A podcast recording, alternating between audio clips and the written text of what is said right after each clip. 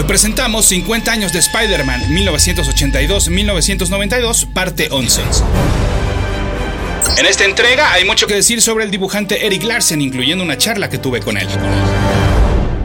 Escuchas. Escuchas un podcast de Dixo. Escuchas a Capitán Pada y sus monitos. Capitán Pada y sus monitos. Cómics y fantasía con Héctor Padilla. Por Dixo. La productora de podcast más importante en habla hispana. Mi correo electrónico es el mail de pada Esto es todo seguidito, el mail de pada Mi Twitter es arroba ese auto para que ustedes sigan ese auto. Y mi Instagram es el Insta de Pada.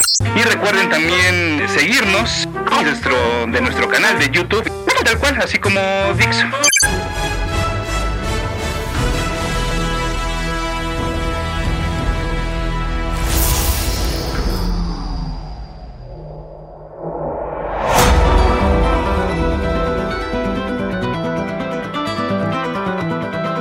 Bueno, pues en la entrega pasada nos quedamos en 1989, año en el cual salió la novela gráfica Parallel Lives, de la cual ya les platiqué en entregas pasadas.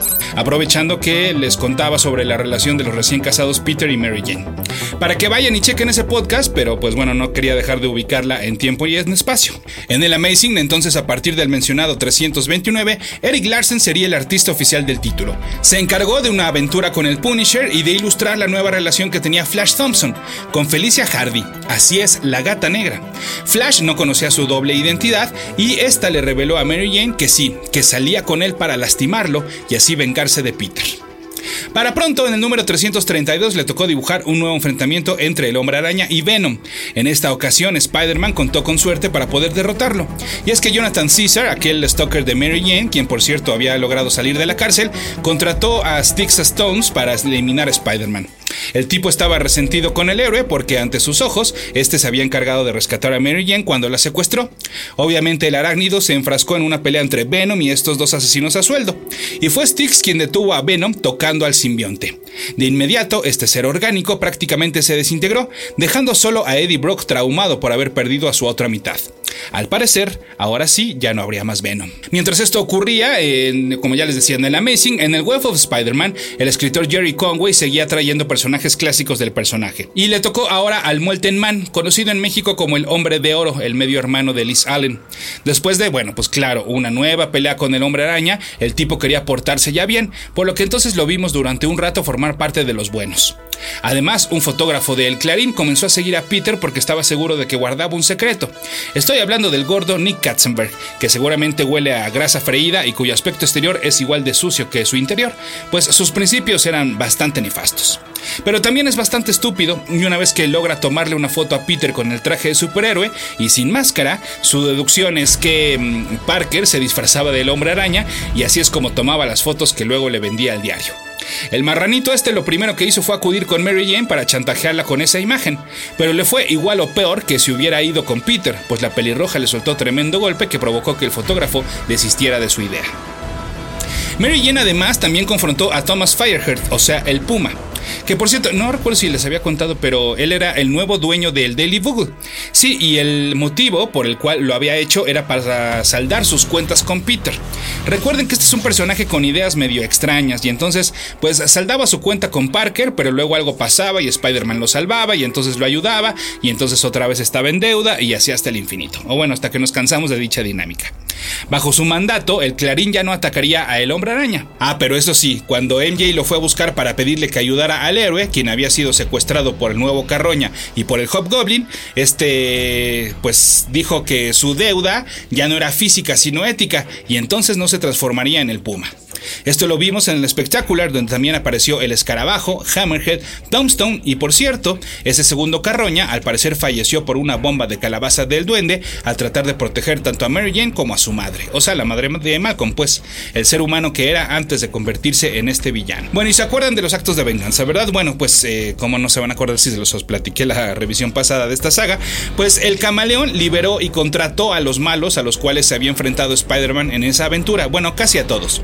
Sea, Goliath, los hermanos Grimm, Titania, Trapster y Graviton. Estos accedieron, pues estaban ardidos porque recordemos que Spider-Man no solo les había ganado, sino que fácilmente, al poseer los poderes del Captain Universe. Bueno, pues ahora no solo ya no los tenía, sino que le echaron un montón. Pero bueno, con muchas ganas y con suerte logró derrotarlos. Hemos entrado ya a los 90 y esto significaba una nueva amenaza para el matrimonio de los Parker Watson. Y es que mientras el hombre araña viajó a Londres para buscar a los responsables de la muerte del ejecutor, la mano derecha del Un actorcete de nombre Jason Jerome llevó a Mary Jane a dar un paseo y la besó. La verdad, aquí entre nos, la mujer como que no se volteó luego, luego, y es más, hasta en la noche, aceptó que le había gustado. Y el pobre de Peter, hasta sin memoria, se quedó en Europa y así tuvo que estar un rato hasta que recordó que él era Spider-Man. Este actor intentó seguir tentando a Mary Jane, inclusive con otro beso, pero como ya sabrán, todo quedó en un poco de confusión por parte de la señora Parker Watson y, aunque valoraba ahora más su relación, todavía tendrían que sortear un obstáculo más. El que ahora sí ya estaba un poco cansada de preocuparse cada noche por Peter saliendo a combatir el crimen. Capitán Pada y sus monitos. Por una confusión provocada por el villano Space Phantom, que es nada más y nada menos que el segundo tipo al cual se enfrentaron los Avengers en toda su historia, Spider-Man tuvo que pelear precisamente contra los Vengadores. Pero como no iba a poder solo, creó un equipo que extraoficialmente fue conocido como los Outlaws, y estaba formado por Puma, Prowler, Sandman y Rocket Racer. A mediados de este 1990, nuevamente el título de Amazing se volvió catorcenal por el verano y presentó la aventura The Return of the Sinister Six. Si me preguntan, me parece que es la mejor historia que le tocó dibujar a Larsen, pues no solo aparecieron Electro, el Doctor Octopus, Sandman, Hobgoblin, Misterio, Shocker, Vulture y Chance, sino que hubo cameos de Iron Man, Capitán América, Doctor Strange, Cable y Kid Nova, entre otros. Posteriormente, Larsen se aventaría una secuela, él solito, o sea, también ya escribiéndola, pero de esa les platico después. Bueno, y además en esta aventura falleció Nathan Lubensky, el entonces novio de la tía May, cuando el buitre lo dejó caer desde las alturas. A pesar de que Spider-Man alcanzó a detenerlo, su corazón no se recuperó del susto. Cero y van dos para May y todavía le faltaría otro. Aunque la verdad que bueno que se liberaron de Nathan porque ya para esas alturas se había puesto, se había convertido en un viejito bastante odiosito, la verdad. Le gustaba apostar y gritaba y trataba ya bien gacho a May y a Peter. También durante estos números, durante esta saga, se terminó la amenaza de Jonathan Caesar cuando otro admirador loquito de Mary Jane lo mató. Este segundo acabó también en la cárcel y ya no supimos nada de él. Es importante mencionar que esta historia le rendía un gran homenaje a aquella en la cual debutaron como tal los Sinister Six en aquel primer anual del Amazing Spider-Man que fue realizado por Stan Lee y Steve Dicto. Y es que en este se incluyeron ilustraciones de página completa de la araña peleando contra cada uno de los villanos. Y lo mismo hicieron Michelain y Larsen en esta aventura. Y pues bueno, no quedaba duda de que el estilo de este nuevo dibujante le venía muy bien, pues al tener una influencia de Steve Ditko, pero con la modernidad que le había puesto McFarlane. Que lo segundo quizás fue a propósito, ¿eh? ya que cuando estaba en DC, Larsen dibujando Doom Patrol, su arte fue mal recibido por los fans. Larsen cree que esto se debió a que era muy diferente al del artista anterior, por lo que entonces aprendió a trabajar en una transición más suave. El buscar esta combinación de estilos entre lo clásico y lo actual, pues evidentemente terminaría por definir su estilo, vaya ya el definitivo y tan reconocible hoy en día con solo mirar un panel. También es importante mencionar que por su propia iniciativa buscó aportarle al personaje, como por ejemplo jugar con los ojos de la máscara, es decir, eh, los abría y los cerraba o les cambiaba el tamaño para jugar con las expresiones. Miren, ahora como lo hace también en la película y como también lo hacía en aquel entonces con, con Ditko. Y también fue algo muy polémico, ¿eh? porque poco a poco lo fue dibujando de tal forma que no dejó espacio para el color azul donde este debía de usarse. Es decir, era un traje rojo y negro, y que no había justificación dentro de la historia para que esto ocurriera. Y no solo el protagonista era dibujado a su estilo, sino que a otros de los personajes satelitales les hizo cambios, como por ejemplo, él fue el encargado de exagerar la lengua de Venom, que en, mi opinión, pues desafortunadamente se convirtió en una característica eh, más del personaje y no, no me gusta, a mí me gusta mucho más eh, como lo concebió originalmente McFarlane, que se ve mucho más elegante y a veces con la lengua, pero no tan exagerada, parecía ya otro brazo casi casi. Capitán Pada y sus monitos. Ahora bien, como ya les decía en entregas anteriores, quiero detenerme en Eric Larsen. En su pasada visita a México platiqué con él. Me encantaría ponerles el audio original, por supuesto, pero no tiene la verdad la calidad óptima pues que ustedes se merecen. Así que van a tener que confiar en mí sobre lo que me dijo. Sí está, está grabada la conversación, pero sí no. No lo hice tan bien, la verdad. Eh, bueno, eh, pues eh, comencemos. Como ya les platicaba, el título de Amazing se volvía catorcenal en el verano y esto apretó el ritmo de trabajo de McFarlane y por ello se tuvo que recurrir a Larsen para que hiciera un feeling. Eh, o sea que el entrar al quite, esto es muy común, los números feeling, como pues, que, es que su traducción suena como de, de relleno y que muchas veces sí lo son, pero hay otros que sí valen mucho la pena. Entonces, el chiste es que le pidieron a Larsen que le entrara al quite. Una vez que McFarlane renunció a este título, se comenzó la búsqueda de un nuevo artista y de entre varias opciones se le ofrecieron a Larsen, quien obviamente dijo que sí, esto es lo que él me platica. Y sí, el mismo Larsen reconoce que hay una influencia de Ditko en su trabajo, por lo que estaban buscando algún título que le quedara a modo y pues bueno, obviamente él lo encontró en Spider-Man. Lo que sí es que al parecer a Larsen se le olvida, y a mí también se me pasó, fue que él ya había dibujado a Spider-Man. Y esto fue en el Amazing Spider-Man 287, que salió a la venta en diciembre de 1986. Se trataba de la cuarta parte de Gang War, la guerra de pandillas, que ya les platiqué. Y si bien apenas iba encontrando perdón, su estilo, ya se iban asomando algunas de sus características, eh, como estos cuerpos delgados y largos, aunque sí, por supuesto, todavía estaba a un mundo de distancia de lo que iría agregando en el camino. Después de ese trabajo hizo muchas cosas más para DC y uno que otro feeling en Marvel, hasta que en el 89, bueno, pues ya se incorporó completamente a la llamada Casa de las Ideas. Ahora, recordarán que ya en su momento eh, David Michelaini me comentó que no le había gustado trabajar con Eric Larsen. Bueno, pues para conocer el otro lado de la moneda, sutilmente le pregunté al dibujante que cómo había sido su trabajo con este escritor y pues sí, muy inteligentemente respondió que estuvo bien, que muchas veces no se necesita tener una gran comunicación o relación entre uno y otro, o sea, entre el escritor y el dibujante, ¿no? Que él simplemente recibía el guion y que se dedicaba a dibujarlo.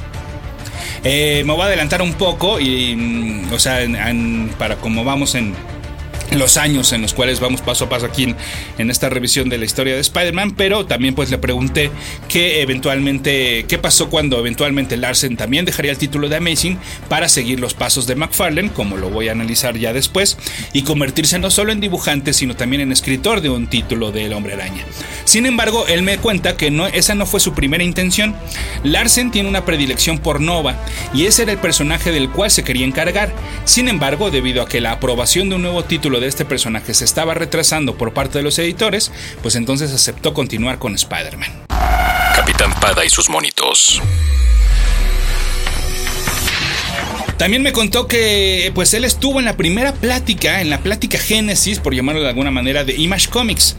Él estaba con Rob Liefeld, con Jim Valentino y estaban cenando con el editor en jefe de Malibu Comics, Dave Olbrich, y que Liefeld preguntó si este publicaría un cómic creado por él. La respuesta de Dave fue publicaría un cómic creado por cualquiera de ustedes.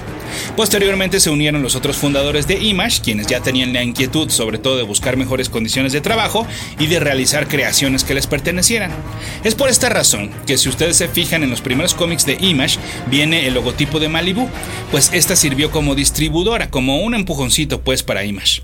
Debido al éxito y el boom de esta nueva editorial, para el año siguiente de su estreno, o sea, en 1993, Image ya era lo suficientemente solvente económicamente y pues literal le dieron las gracias a Malibu. Aunque no lo crean, hubo un instante, solo un instante en la historia de la industria en la cual Malibu Comics, gracias a esto, estuvo adelante de DC Comics en el mercado de las historietas. Y pues sí, esto, como les decía, pues gracias a Image y aquella primera plática en la que estuvo Larsen. Hoy en día, de hecho, pues Malibu Comics ya ni existe. Bueno, y sobre la historia en particular que ya les mencionaba eh, sobre los Sinister Six, a Larsen, pues les digo, escribió una secuela, por llamarlo de alguna manera, con este mismo espíritu de la original, con muchos personajes y como una gran aventurota.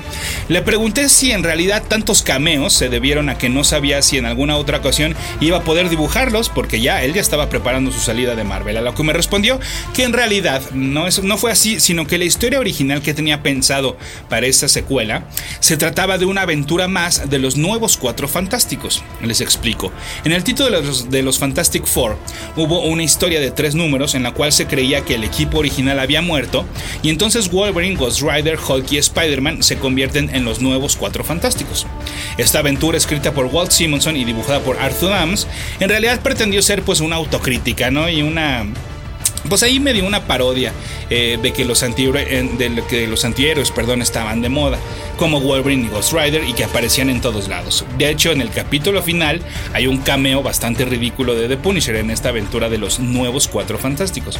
Bueno, pues lo que Larsen quería es que estos nuevos Cuatro Fantásticos se enfrentaran a los Sinister Six, pero los editores le dijeron que no podía usar a Wolverine y entonces así pues ya no tenía chiste y entonces él decidió modificar la historia. Y es que en realidad ni siquiera él estaba seguro de que lo de Image fuera a funcionar. De hecho, la idea original que él me platica es que eh, su creación, ¿no? La más conocida, Savage Dragon, fuera una miniserie y luego ya ver qué pasaba con el futuro, ¿no? Y seguir trabajando para, pues sobre todo para Marvel y a lo mejor ya en otras cosas para Image. Pero bueno, debido al éxito de, esta, de, este personaje, pues bueno, ya el resto eh, de la historia ustedes ya la conocen y ha sido el título más estable de toda Image desde sus inicios hasta ahora. Larsen, eso sí, muchos años después regresó a hacer trabajo para Marvel, tanto en guiones como en dibujo, y no solo con Spider-Man, sino con Thor y Wolverine, por mencionar algunos. De hecho, como que la historia se repitió, porque me comentó que nuevamente lo buscaron para hacer un número fill pero para la serie de Spider-Woman de aquel entonces, es decir, la protagonizada por la tercera en llevar el nombre, Matty Franklin. Y en efecto sí hizo el trabajo, pero también por fin se le hizo tener su título de Nova, un proyecto que de hecho, en formato de miniserie, ya había sido aprobado antes de que él se fuera a Image. En esta versión, fungió eh, solo como escritor y como portadista. Desafortunadamente para él, la serie solo duró 7 números. Lo que permitió que Larsen regresara a Marvel fueron básicamente dos cosas, eh, pues la rapidez con la que trabaja, por lo que se convierte pues en un artista ideal para hacer esos feelings, considerando que en muchas ocasiones esta situación se presenta ante una emergencia, ¿no? O ante la saturación del artista original, como ya lo sabíamos, ¿no? Y la otra, bueno, pues es que en la industria ya se había corrido el rumor de que Larsen había dicho, no, yo sí no tengo ningún problema, estoy abierto a escuchar opciones de la editorial. Estamos hablando del año 2000 y ya habían pasado algunos años también de que Jim, Lee perdón, y Rob Liefeld también pues habían hecho trabajo para Marvel bajo este sistema de outsourcing, ¿cierto? Pero pues era cuestión de tiempo para que otro de los fundadores de Image regresara a trabajar a la editorial. Y entonces, bueno, pues eh, también nuevamente en el caso de Spider-Man se trató de un trabajo feeling. Larsen me explica que fue una etapa de transición entre el trabajo de John Byrne y la reincorporación de John Romita Jr. al título de Amazing Spider-Man. En estos números, escritos por Howard Mackie, le tocó dibujar nuevamente a Venom y a Spider-Man con el traje negro. Al mismo tiempo que Ralph Macchio lo buscó para este trabajo de Amazing Spider-Man, también el editor de Thor, en aquel entonces eh, Tron Belfort, lo contactó para este título. Y casi a la par también salieron tres números con sus lápices, bajo los guiones de Dan Jorgens. Curiosamente, esto fue en lo que John Romita Jr. dejaba el título del Dios del Trueno para encargarse de Amazing Spider-Man. La única condición que Larsen puso para trabajar en Thor fue que Klaus Jansson se encargara de entintar su trabajo. Le pregunté sobre si volvería a trabajar para Marvel, me dijo que no le gusta azotar las puertas, o sea que no le gusta cerrarse para nada a ninguna posibilidad y que si el trabajo era el adecuado podrían platicarlo. Porque lo han vuelto a buscar, pero para proyectos que no le interesan. Por ejemplo, le han ofrecido Deadpool, pero dice que no es un personaje con el cual tenga alguna empatía o interés. Y ya que estábamos en estas, pues también le pregunté sobre si alguna vez ha soñado con un crossover entre Savage Dragon y Spider-Man, a lo cual me respondió que pues sí, también siempre estaría abierto a platicarlo, pero tampoco es que esté tocando puertas para realizarlo. Y que no, que en verdad nunca ha pensado en una historia con ambos personajes, sobre todo porque Dragon siempre está en, cambios constantes. Una de las ventajas que tiene, pues claro, de que él sea el absoluto responsable de este, es que puede, puede crecerlo, puede matarlo, puede ser suplantado y pues no necesariamente tiene que regresarlo al mismo lugar, como ocurre con los otros personajes que les pertenecen a las compañías. Por ejemplo, como él lo dice, pues para estas alturas tendría que ser un crossover con el hijo de Dragon. Capitán Pada y sus monitos. Bueno, y pues regresemos a 1990. Con el inicio de la década llegaron nuevos videojuegos de Spider-Man. El primero se llamó simplemente The Amazing Spider-Man y salió para Amiga, MS2, Commodore 64 y Atari ST. Nuestro héroe debía rescatar a Mary Jane de las manos de Misterio, quien había puesto diferentes laberintos que eh, parodiaban perdón, diversos géneros cinematográficos. Este juego tomaba algunos paneles del arte de McFarlane para presentarnos la historia en formato de cómic. El modo de juego es un poco lento un muy lento, la verdad medio desesperante y se necesita estar entrando y saliendo de las pantallas para estar abriéndose camino a través de interruptores que se encuentran en diferentes cuartos. La animación y movimientos del Eure son algo arcaicos, con decirles que cuando escala o como cuando se agacha, parece perrito que tiene atorado popó en la colita y que se arrastra por la alfombra. La manera en la cual te van mostrando la vida que te queda es muy peculiar. Es un Spider-Man que ocupa todo el tamaño de la pantalla del lado derecho, pero que cada vez que te vas debilitando se va transformando en un esqueleto. Algo un poco creepy, la verdad. Pero para quitarnos el mal sabor de boca de ese juego, en el mismo año llegó el también titulado The Amazing Spider-Man, pero para el Game Boy, la portátil de Nintendo. Si bien obviamente no tenía los mejores gráficos, de hecho los dibujos de la historia de los villanos son muy malos y el diseño de todos los personajes está demasiado saturado, como solía ocurrir en la pantallita del Game Boy, pues por lo menos tenía mucho más acción que el anteriormente mencionado. ¿eh? También tenías que rescatar a Mary Jane y también usaba arte parecido al de Todd McFarlane. Los villanos eran Misterio, el Hobgoblin, Scorpion, Rhino, el Doctor Octopus y Venom, un nivel por cada uno y ya saben al final derrotar a cada uno de estos. Era un juego de plataforma, de golpear y avanzar y con este eh, había dos que se trataban de escalar por un edificio, el del Hobgoblin y el del Doctor Octopus, esos son los niveles de escalar edificio. Eh, podías usar la telaraña para columpiarte y como arma, pero se te podía acabar, por lo que entonces hay que ir recogiendo cartuchos en el camino mientras pateas o golpeas a los maleantes. Vi por ahí también en YouTube un walkthrough donde el juego es terminado en tan solo 17 minutos, sin saltarse las animaciones entre nivel y nivel, y de hecho al que lo juega ni siquiera lo tocan una sola vez. Así que nada de horas y horas de entretenimiento como se acostumbra hoy en día. En aquel entonces todo el juego no llegaba ni a los 20 minutos. Capitán Pada y sus monitos. Pero les digo, eh, ni así estaba mal ese título. Quizás eh, era hasta ese momento el mejor videojuego de Spider-Man. Título que no le duraría mucho porque nuestra consola casera, específicamente el Genesis de Sega, estaría lista para recibir el que para mí sigue siendo uno de los mejores tres juegos de El Hombre Araña que han salido en toda la vida. De ese y de la importancia que tiene el 19 de junio de 1990, hablaré en el siguiente podcast que revise la historia de Spider-Man en Capitán Pada y sus monitos por Dixo.com.